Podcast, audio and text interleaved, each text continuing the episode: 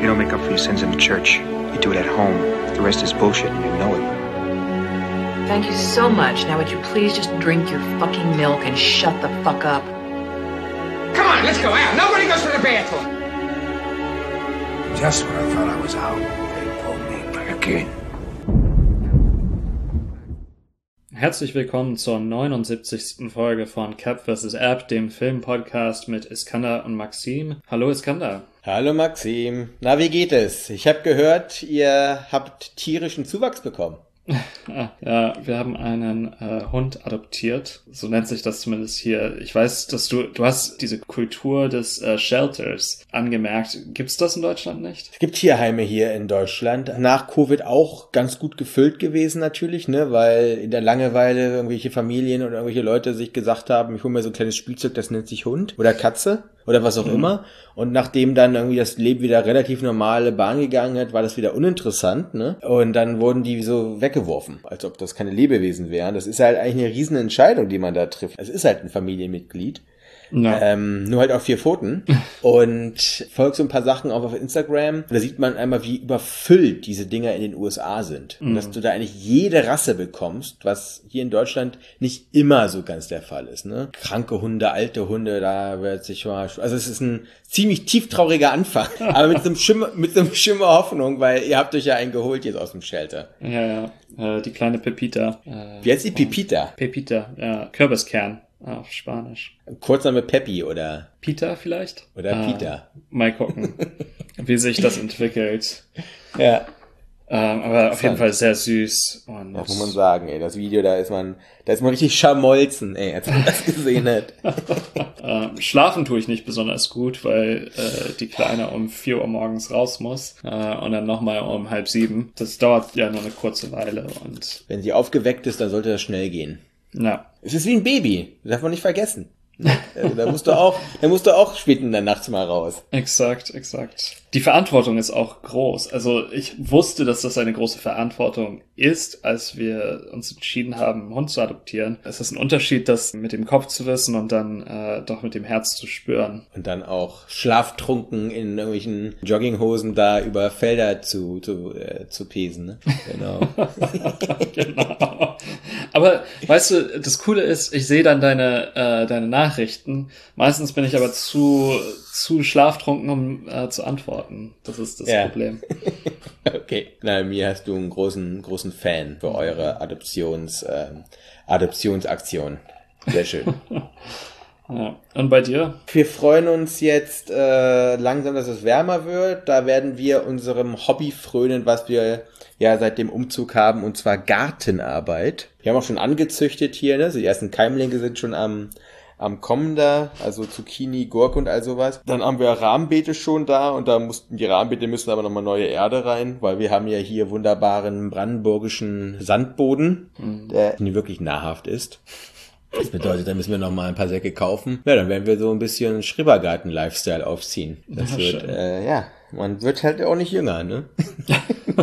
da, da, merkt man es immer wieder mal. Ja, ansonsten, ich bin jetzt Filialleitung in unserem Weinladen. Und damit vielen Dank. Dadurch geht auch deutlich mehr, ja, Verantwortung und deutlich mehr Umsicht auch logischerweise einher. Also ich kann mich über zu wenig Arbeit nicht beschweren.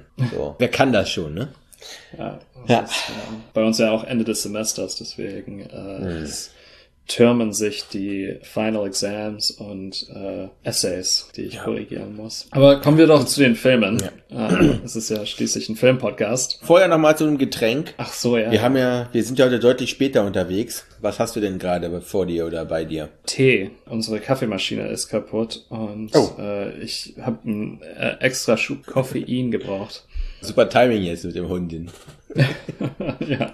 Und bei dir? Ähm, bei mir gibt es was Antialkoholisches. Lange Osterfeiertage gehabt. Und da ist man viel unterwegs. Da ist man relativ viel unterwegs und er wird von seinen Freunden immer genötigt, leckere Weine zu trinken. und das habe ich natürlich, dem bin ich natürlich nachgekommen, pflichtbewusst wie ich bin. Mhm. Dann war am Dienstag auch noch ein Kumpel bei mir dann im Laden und eigentlich ist, sind ja Montag bis Mittwoch meine alkoholfreien Tage. Deswegen äh, hänge ich die jetzt hinten dran und heute auch bei unserer Aufnahme und trinke aber einen alkoholfreien Sekt von der Sektmanufaktur Strauch, den Blanc Pure. Aus Riesling-Trauben ist der gemacht. Den haben wir auch bei uns im Laden. Ich weiß, dass der schon ganz gut ist. Ja, der bringt mir so ein bisschen bubbly Stimmung. Okay. Jetzt, äh, jetzt dazu. So. Wir beginnen auch gar nicht so unbabblich, beziehungsweise eigentlich in die Vollen gehen wir gleich, ne? Ja, richtig. Und zwar mit Titan von Julia Ducournau aus dem Jahre 2021. Äh, ja, das war wohl der polarisierende Film gewesen der äh, Cannes-Festspiele im letzten Jahr, ne? Ja. Der auch gewonnen hat, ne? Den Hauptpreis ja, sogar. So ist es. Es ist eine absolute Tour de Force, was Genre angeht. Es ist ein Body-Horror mit, äh, ja, Sci-Fi und Fantasy-Elementen gefühlt. Also eigentlich ist da alles reingewurstet worden. Aber beginnen wir mal vorne. Und zwar geht es darum, dass ein kleines Mädchen namens Alexia bei einem Autounfall, nach einem Autounfall eine Titanplatte in den Kopf gesetzt bekommt. Als sie dann das äh, Hospital äh, verlässt, ein Auto küsst diese äh, erotische Beziehung, nenne ich es mal, zu Autos, hat sie sich dann äh, Zeit ihres Lebens bewahrt. Sie ist nämlich dann als ja junge Frau ist sie ja so wie nennt man das ist so ein Showgirl so ein Cargirl ne die auf so Ja. Automessen ähm, Tänzerin. lasziv genau lasziv in Strapsen und knappen Höschen äh, sich auf der sich auf der Motorhaube rekeln Mhm. die auch mit großem Elan eben daran geht. Dann wird sie von einem sehr aufdringlichen Fan, wer hätte das gedacht, dass es in dieser Szene weirde Menschen gibt, ne? Mhm. So, äh, wird sie von dem dann belästigt und man könnte sagen, das ist dann der Beginn einer Gewaltorgie ohnesgleichen. Dann dazu führt, dass sie untertauchen muss. Und das tut sie, indem sie die Identität annimmt äh, des Sohnes eines Feuerwehrmannes. Würde ich einfach mal da stoppen, um die Verwirrung komplett äh, ausufern zu lassen, oder? Ja, genau. Ich finde es auch bezeichnend, dass du mit dem Genre und äh, mit dem Metafilmischen angefangen hast und dann dich an den Plot so rangetastet hast. Äh, es ist unglaublich schwierig, diesen Film zusammenzufassen. Es erfordert viel und sagt einem eigentlich relativ wenig über den Film. der Film ist extrem in, bis ins kleinste Detail schon ausgearbeitet, aber der Film macht halt einfach, ne? Er hält Ja. sich halt in keinem Zeitpunkt irgendwie mit einer schnöden Erklärung auf von dem, was du da siehst. Das würde, wenn man jetzt darüber retrospektiv nachdenkt, auch überhaupt nicht funktionieren. Nee, Weil es es, kann, es kann keine Erklärung dafür geben, was wir da sehen. Ja. Einfach. Deswegen wird dieser, dieser Genre-Moment, der wird eben nicht nur ausgekostet, sondern der ist in dem Sinne komplett strukturgebend für das, was wir da, äh, ja, äh, knapp eine Dreiviertelstunde sehen. Ja, du sagst es ganz richtig. Also diese Jurassic Park Erklärung wird einfach fallen gelassen. Du hast auch die Worte Tour de Force äh, erwähnt. Äh, ich glaube, das trifft ganz gut zu. Ich wollte unseren Zuhörern vielleicht ein paar Anhaltspunkte geben und so, ja, ein paar Referenzen erwähnen, äh, aus denen dieser Film Inspiration zieht, in keiner Weise kopiert. Ähm, und äh, wenn es in diesem Film am Ende um so etwas wie einen Cyborg geht, kann man auch von einem Cyborg-Film sprechen, glaube ich. Der, also diese Mhm. Genres hast du erwähnt. Ich glaube, man könnte auch neongetränkte Welten des Neo-Noirs zum Beispiel erwähnen. Ähm, vielleicht auch sowas wie Nicholas Ray's Rebel Without a Cause, also diese extreme Versessenheit mit Autos. Und dann natürlich Oh ja. auch David Lynch und David Cronenberg. Also Lynch eher für diese surrealen As Aspekte und Cronenberg für diesen Body Horror. Ich habe noch keinen Review gesehen von diesem Film, der nicht auf Cronenbergs Crash zurückgreift. Ähm, Ja. Scharf zu trennen von dem 2004 Crash, der den Oscar gewonnen hat und auch der bessere Ja. Film, wenn man mich fragt. Und natürlich Also die haben die, miteinander überhaupt nichts zu tun, die beiden Filme, haben einfach nur den gleichen Namen. so also.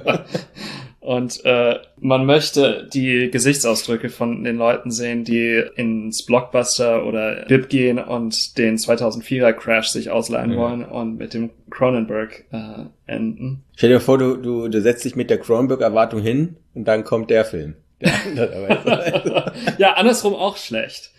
ja, das stimmt. Und man sieht auch natürlich den Einfluss von Leuten wie äh, Claire Denis schon mal recht negativ in diesem Podcast besprochen, aber für ihren, also eine Regisseurin, die wir auf jeden Fall sehr respektieren und äh, deren Einfluss auch klar ist in diesem Film. Aber auch andere Leute wie Olivier Assayas, ähm, Gaspar Noé, ja, ein, ein, ein bunter Mix hier. Ja, und vor allem, du hast eine der für mich eigentlich prägendsten, ich würde sagen, äh, Inspirationen weggelassen. Und zwar, da kam schon mal zur Sprache, glaube ich. Tits War. The Ach so, ja, natürlich. Ich habe ja vorhin nur den Trailer richtig gesehen. War wirklich relativ unbefangen, als ich den Film geguckt habe. Mhm. Ihren ersten Film Raw noch nicht, äh, nicht gesehen gehabt. Nee, habe ich nicht gesehen gehabt, habe ich mir aber ausgeliehen mit. Wie gesagt, da kam ich sofort auf Tits War. Eigentlich ist es für mich immer der Nebentitel The Drilling Penis. Äh, weil der Film eben von Shinja Tsukamoto, in dem es eigentlich genau auch darum geht, dass es einen Fetischisten gibt, der ist so äh, geil auf, auf Metall Ja. und äh, kriegt dann eben auch was in seine in seinen Körper implantiert, aber entzündet sich das alles und sobald er dann irgend sich erregt, äh, hat er danach einen großen äh, Bohrmaschine als als als als Phallus. Ne? Ja. Und also generell dieser Film ist auch extrem sexualisiert.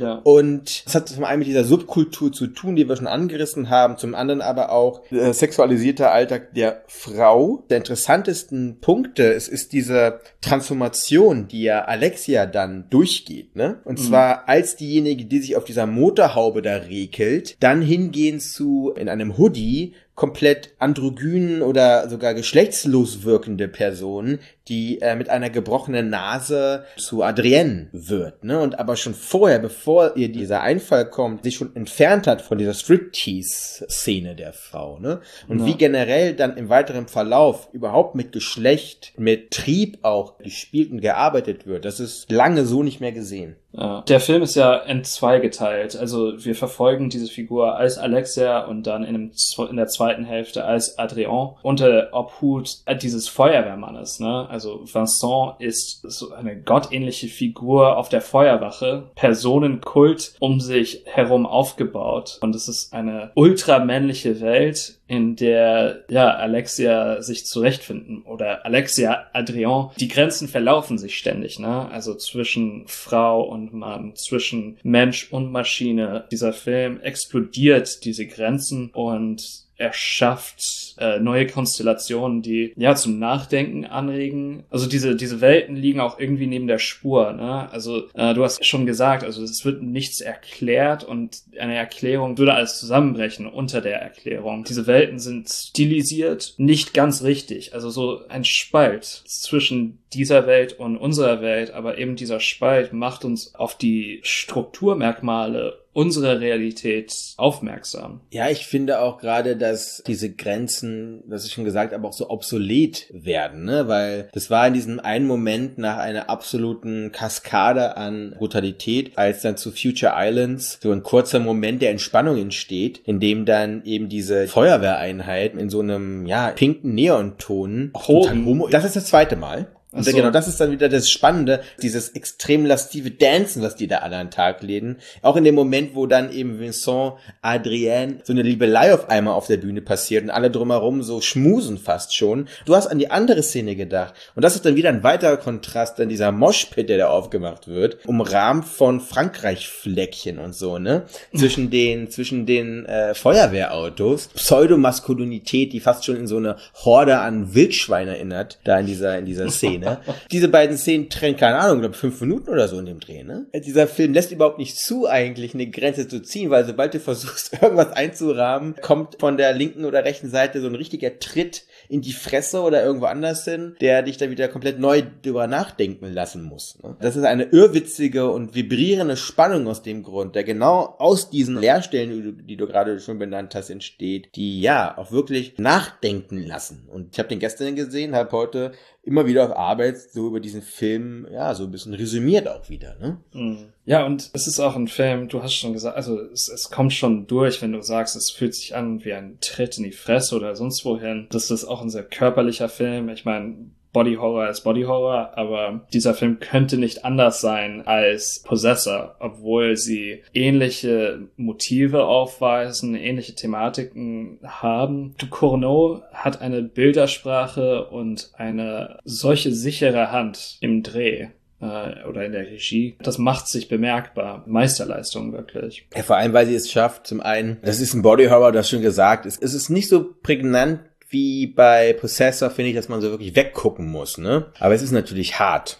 Mhm. Aber sie schafft es eben genau, diese unterhaltenden, ja, Genre-Prämissen und Perspektiven im Fokus zu halten und trotz allem aber auch dann auch gesellschaftliche Referenzen und Topoi so einzuweben, dass das erstmal nicht nur draufgestülpt wirkt, aber jedem dieser Topoi auch wirklich genug Raum gegeben wird. Weil hier geht es nicht nur um dieses äh, Spiel zwischen den Geschlechtern, da geht es generell auch um diese Zwänge innerhalb dieser Bilder und da spielt Vincent eine große Rolle, der eben als ja über 50-jähriger Mann ne, sich stählern muss durch solche durch solche wahrscheinlich Testosteronspritzen oder was was sich da so Ja. verabreicht. Ne? Körperlichkeit, Verfall, auch Zerfall und Verwundbarkeit, die wir ja auch schon in anderen Filmen auch angesprochen haben, also dieser menschliche Körper als schmerzvolle Hülle zu begreifen und dann auch diese Transformation, die ja sie durchlebt, diesen körperlichen Schmerz auch einfach uns ja zu veräußerlichen. Das ist Ja. diese, das hast du gerade genau gesagt, das ist die große, große Stärke und fast schon der geniale Funke dieses Films,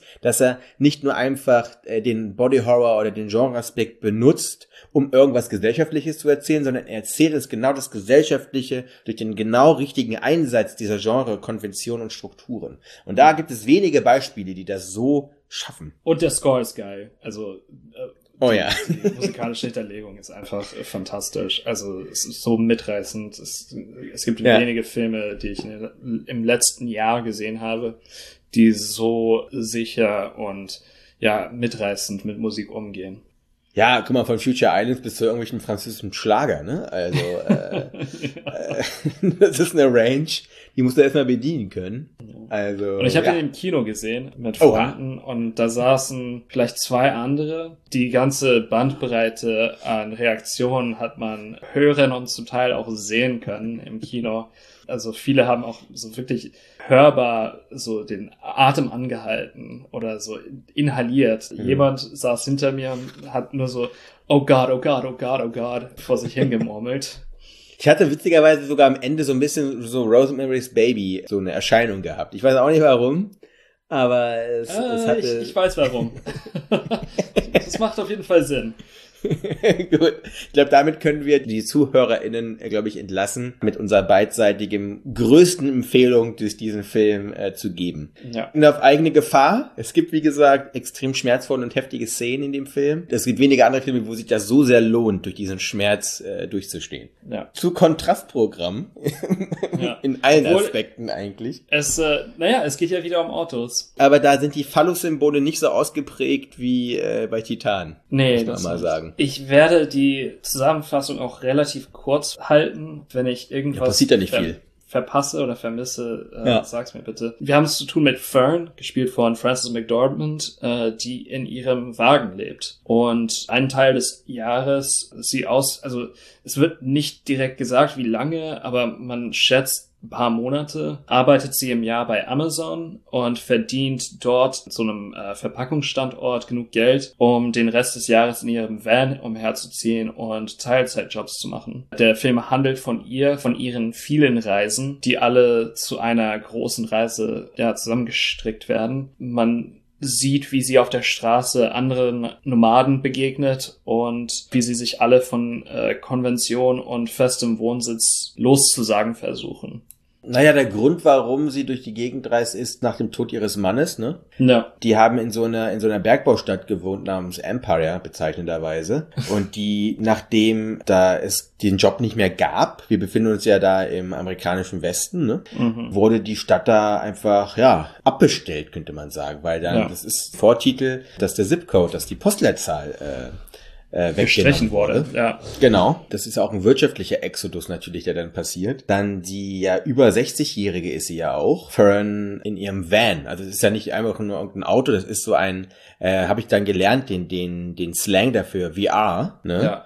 Also ein, äh, nee, ein RV, sorry, ein RV, RV, heißt ja, das, ja. Recreational Vehicle, also so ein Van halt. Ja. Man wusste ich vorher nicht, was das ist, jetzt weiß ich's. Obwohl mit RV meistens meinen wir damit äh, solche Wohnwagen. Also die wirklich ausgestattet sind Ja, genau, und äh, gebaut worden sind. Die, äh, damit die werden ja im Film auch gezeigt, solche, Ja. äh, solche professionellen, fast schon luxuriösen RVs. wirklich Luxuswagen, ne? Also die Genau, kosten genau. fast, ähm, also teilweise mehr als 100.000 Dollar. Die hat Fern nicht und deswegen baut sie sich ihren Pickup-Truck. Nee, das ist kein Pickup-Truck. Wie heißt Das denn Van. hier? So ein, ja, so ein klassischer Van baut sie sich halt um mit Schlafplatz, Küche, allem möglichen. Das ist so auch sehr detailverliebte Arbeit, die sie da betreibt. Ja. Und zum Teil eben auch durch die Erinnerungen und durch die ihre Vergangenheit auch geprägte Kleinstarbeit, muss man dazu auch sagen. Ne? Ja, man muss auch sagen, das ist heruntergekommener als vielleicht die Leute, die man sieht, wenn man bei Instagram Hashtag Vanlife eingibt. Das ist ja, äh, das kennst du, oder? Ja klar, die, diese Wannabe-Hippie-Pärchen, die auch immer mit Hunden da äh, immer nur für irgendwelchen Stränden Yoga-Übungen machen, ja, die sind mir geläufig muss ich sagen. okay, gut. Also, was Fern da betreibt, ist kein Vanlife, das ist äh, harter Existenzkampf. Nie wirklich klar, ob sie aus Zwang oder aus eigener Willenskraft da mhm. herumreist und diese Jobs betreibt. Es wird suggeriert an gewissen Momenten, dass sie doch einen festen Wohnsitz haben könnte, sich aber dagegen entscheidet. Aber da verschwimmen auch die Grenzen ja. zwischen Zwang und äh, Entscheidung, also freie Entscheidung. Ja, beziehungsweise ich will ja nicht spoilern, aber im Showdown, wenn man ihn so nennen möchte, äh, mit äh, wirklich Bob Wells, der da spielt, ne, dann habe ich mal nachgegoogelt. Das ist eben einer, der gerade von dieser ganzen Van-Dwelling-Bewegung ja so extreme ja äh, Prominenz hat. Ja, so ein der Guru. sich eben einen, sagen wir ja schon, könnte man sagen, postkapitalistischen äh, Lebensstil eben predigt. Mhm. Und ähm, in diesem Gespräch, finde ich, gibt es Antworten darauf, aber will da ja nicht spoilern. Eine der Stärken dieses Films ist, und das ist der zweite Film, den ich von Chloe Zhao sehe,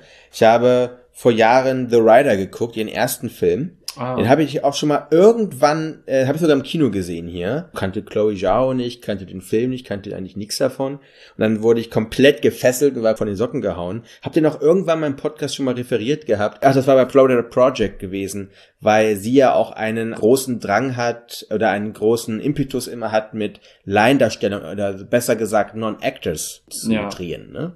Also Leute, die wirklich das sind, was sie dann spielen. Und genau. davon haben wir ja hier wieder auch, äh, eigentlich sind alle anderen außer Francis McDormand und hier David Stratham, der den David spielt, alle anderen sind ja wirklich, äh, sind ja wirklich Van Dweller oder wie man die nennt. Ja. Ne? Ja, ja. Nomaden. Also ich glaube, wir können die äh, Zeichnung des Titels auch aufnehmen. Ich finde, das ist eigentlich die große Stärke eigentlich immer ihrer Filme, dass sie uns zum einen eben, ja, sagen wir, Subkultur ist das ja nicht, ne? Das sind Peripherien der Gesellschaft, die uns da gezeigt werden. Ich fand, das war in dem Film auch bei Francis McDormand oder Fern besser gesagt, zu sehen oder zu spüren, dass sie nicht eine Verliererin in dem Sinne ist. Keine dieser Figuren, die uns da gezeigt wird, wie Swanky oder Linda, wären die Verlierer, ne, nach unseren Konstituten, aber sie werden, sie behaupten sich nicht als solche, sondern ihr ja. Kopf oder ihr, ihre Haltung ist immer aufrecht, ihr, ihr Kinn ist immer hoch, finden dann auch diese Überraschungsmomente, als dann Linda auf einmal von ihren Selbstmordgedanken erzählt oder mhm. ne, Swanky von ihrer Krankheit. Das kommt ja so aus dem Nichts, wenn man diesen Leuten, die sonst gar kein Gehör bekommen, mal sein, mal sein Gehör schenkt dann wird man innerhalb von ein paar Augenblicken, kann man hereingezogen, kann man gebannt sein eben auch von den Schicksalen, von den Geschichten, von den Erinnerungen, von den Momenten, die diese ja, Individuen ja auch einfach äh, ja, durchlebt haben. Ne? Und das ist eine Stärke dieses Filmes, positive Advokatenschaft, ne? was wir ja auch schon bei Further Project schon mal hatten, drin zu behalten. Ne? Ja. Und ich glaube, da fangen meine Probleme mit dem Film auch an. Eben, dass dieser Film keine Distanz zu äh, seinen Figuren aufbaut oder wahrt. Es besteht nicht mal wirklich der Versuch. Also ich, ich sehe ihn zumindest nicht. Und das finde ich vor allem bei der Rede von Bob Wells, und das ist, glaube ich, die Schlüsselfigur für diesen Film, etwas besorgniserregend, wenn er in ja fast lobenden Tonen vom Kapitalismus spricht, von dem Versuch, sich von der Gesellschaft abzukoppeln, Bekenntnisse zur Gemeinschaft und auf Englisch sagen sie Tribe. Das würde ich mit äh, Stamm übersetzen im Deutschen. Ja. Ähm, mhm. Der Fakt, dass mit diesen Begriffen und mit diesen Figuren nicht kritisch umgegangen wird, finde ich schwierig. Es stellen sich für, für mich zwei Fragen im Nachklang dieses Filmes. Zum einen, worum es wirklich geht in dem Film, weil wir haben sehr viele verschiedene Ansätze, die aber nicht wirklich verwertet werden. Zum einen dieser Aspekt der Arbeit und ich habe ja gesagt, dass Fern teils äh, des Jahres bei Amazon äh, arbeitet, aber mit Amazon als multinational Riese, als, als Riesenkonzern das wird gar nicht irgendwie thematisiert oder äh, zur, zur Kenntnis genommen. Und das finde ich irgendwie merkwürdig. Mir ist nicht klar, also es geht auch nicht um das Land, obwohl wir sehr schöne, sehr fluide äh, Kamerafahrten durch diese majestätischen, ähm, überwältigenden Landschaften haben. Du hast ja den äh, The Rider erwähnt. Teilweise erinnert dieser Film an einen Western. Das liegt auch zum Teil am Setting, ne? Also dass sie eigentlich ausschließlich durch den Westen fahren. Genau, wo Western ja. draufsteht, ist Western drin. Also, ähm, ähm, ja. Die Härte des Lebens wird, äh, also die, die Härte des Lebens an der Peripherie wird auch für mich angedeutet, aber nie in eine Struktur gesetzt. Es, es fühlt sich so an, wenn ich diesen Film schaue, als würden diese Tatsachen und diese Erscheinungen losgelöst voneinander stattfinden. Und dieser strukturelle Aspekt fehlt mir komplett. Um das vielleicht nochmal zu wiederholen und etwas bündiger zu sagen, äh, eben, dass da keine Vermittlung stattfindet zwischen uns, dem Zuschauer, und diesen Figuren und dass der Film scheinbar eine äh, wirklich bejahende Position einnimmt gegenüber Figuren wie Bob Wells. Ja, Bob Wells, das war eine Sache, die muss ich selber nachgoogeln. Äh, da gebe ich dir recht, dass da, beziehungsweise das ist danach dieser Anspruch, den ja Chloe Zhao irgendwie hat, dokumentarisch plus eben narrativ-fiktional immer so einen Mittelweg zu finden. Ne? Klar, so ein Bob Wells macht dann wahrscheinlich nicht mit, wenn du da investigativ unterwegs bist. Ich glaube, das ist aber auch nicht eigentlich ihre Position. Bei Amazon, das ist ein ganz interessanter Aspekt, weil das kommt ja in den ersten fünf Minuten, ne, wo sie da aus, de, aus ihrem Van aussteigt und auf einmal da in dem Verteilerzentrum da arbeitet, eben ja. ähm, so saisonal. Und da war meine allererste Frage, fuck, wie sind die da reingekommen? Warum hat das Amazon überhaupt erlaubt, das, meine Reaktion, glaube ich, ist genau die Kontextualisierung, weil du musst Leuten nicht erklären, was oder wer Amazon ist was das für ein komischer Sauhaufen ist, wie oft das schon in Nachrichten gewesen ist, selbst in den ganz großen Nachrichten hier, ne, dass es keine Gewerkschaften gab. Jetzt vor kurzem gab es die erste Gewerkschaft, ne, glaube ich, bei ja, Amazon in, in, in, New York. Ja, genau, New Jersey. Von dem reichsten Mann der Welt ähm, immer mal wieder, wenn äh, Elon Musk nicht nachzieht. Ist ja eine selbsterfüllende Prophezeiung eigentlich, dieses Unternehmen in, in jedem dieser Filme. Den nahen Blick, den sie hat an die Figuren wie eben Fern, wo vielleicht dieser Film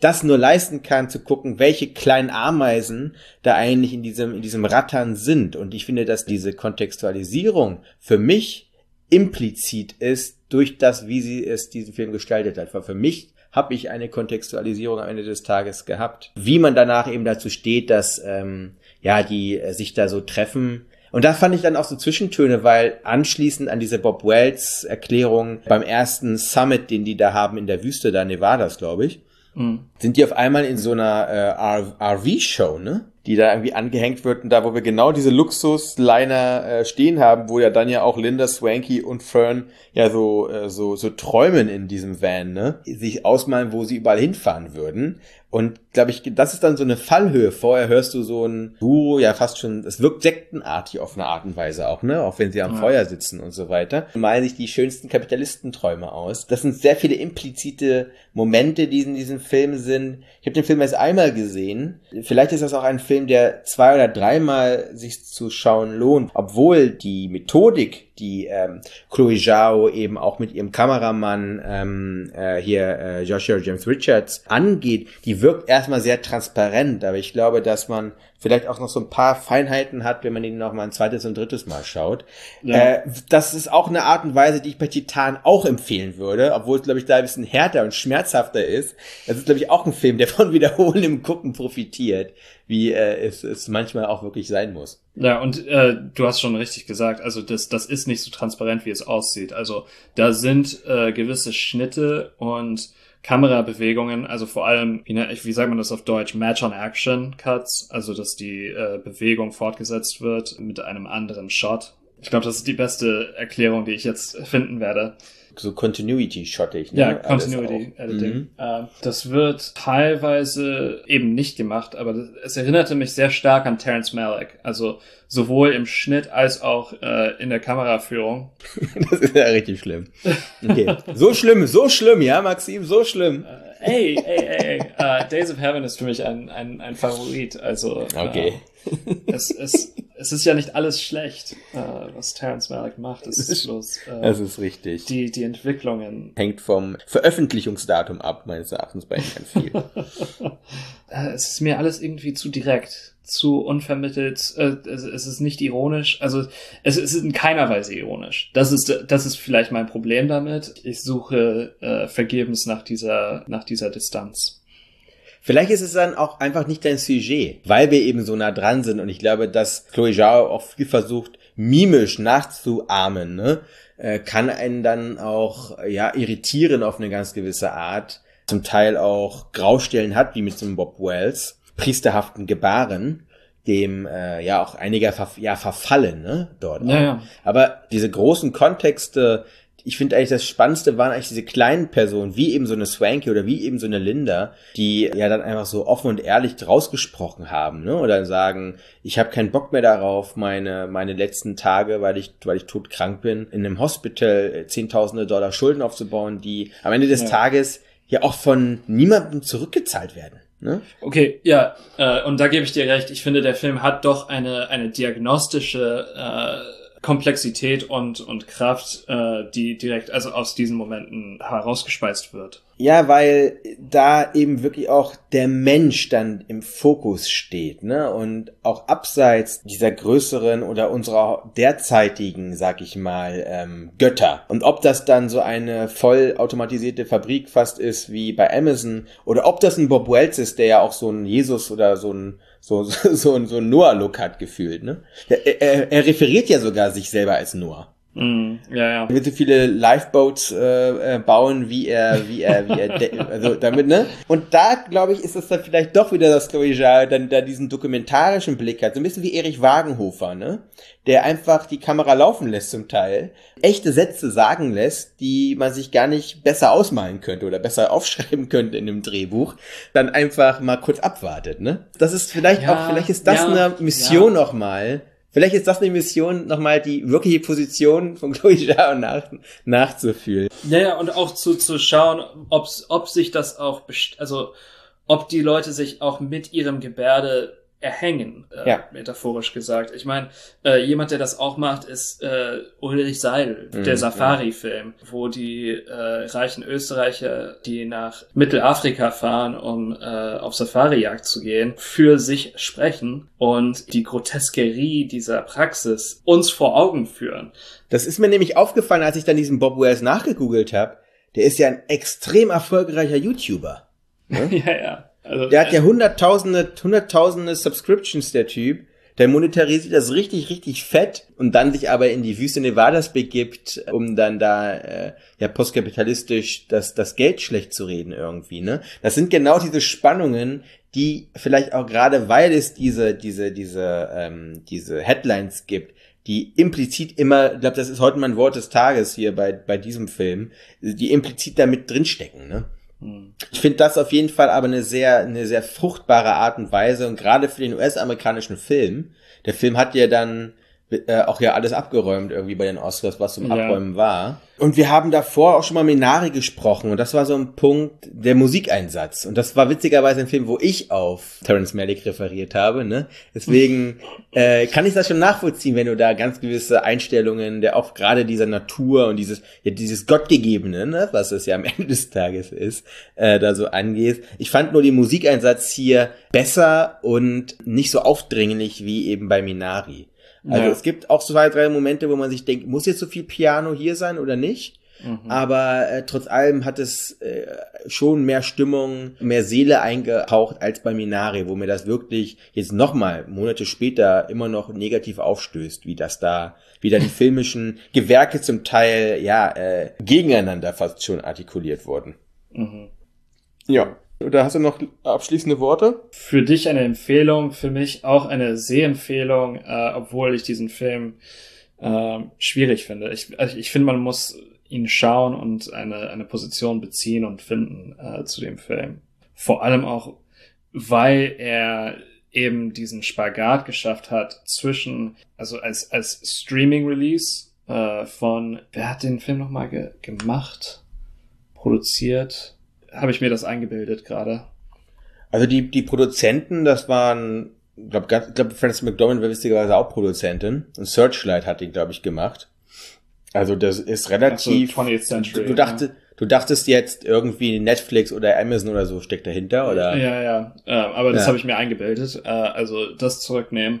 Ähm, aber dass dieser Film diesen Spagat schafft zwischen der äh, Academy, also dem Oscar, der dieser Zeremonie und dem Anspruch auf äh, ein, ein anderes Kino, auf Independent Cinema, alternatives Kino. Wir haben ja hier Indie Darling als Bezeichnung äh, und ja. wir haben sehr viele Filme, die eben diesen diese Gratwanderung versuchen. Äh, viele schaffen es, aber dieser Film ist wirklich da ein, ein äh, hervorragendes Beispiel für einen Erfolgsklopper, der äh, und ich kann mir vorstellen, dass auch der äh, neueste Gewinner, ne, äh, hier Coda, ähnlich funktioniert, eine eine ähnliche ein ähnliches Publikum findet. Ich bin dem Film, wie haben wir ja mitbekommen, positiver gestimmt als du. Ich bin vor allem aber Chloe Zhao positiv gestimmt und ich finde, sie ist eine Regisseurin, die ich persönlich in der jetzigen Zeit sehr wichtig finde, aus mehreren Punkten.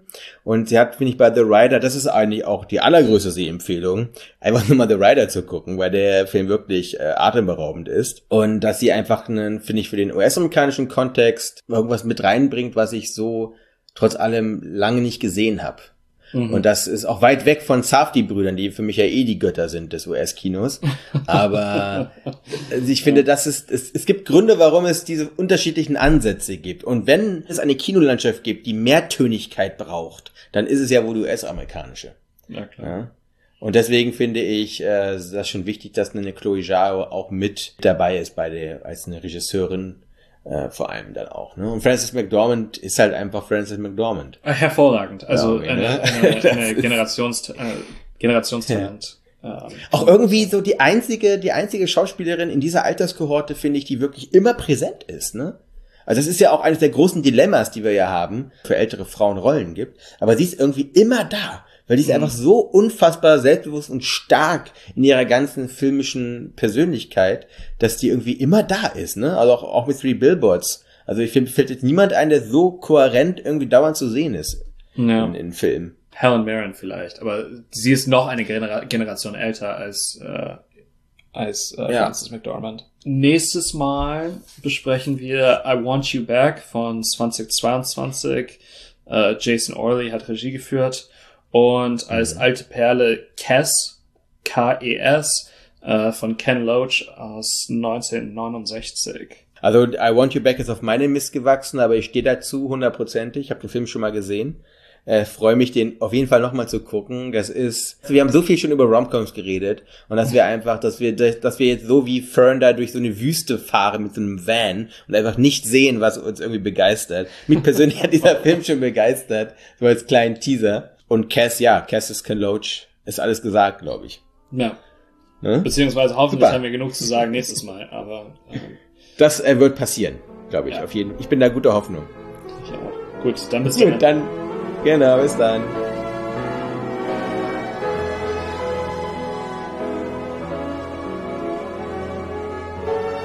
What do you want?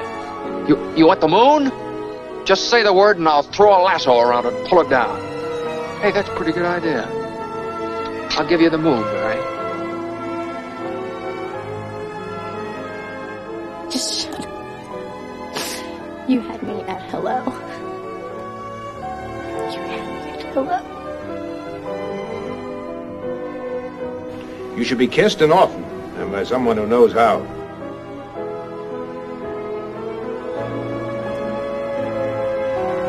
I'm also just a girl standing in front of a boy, asking him to love.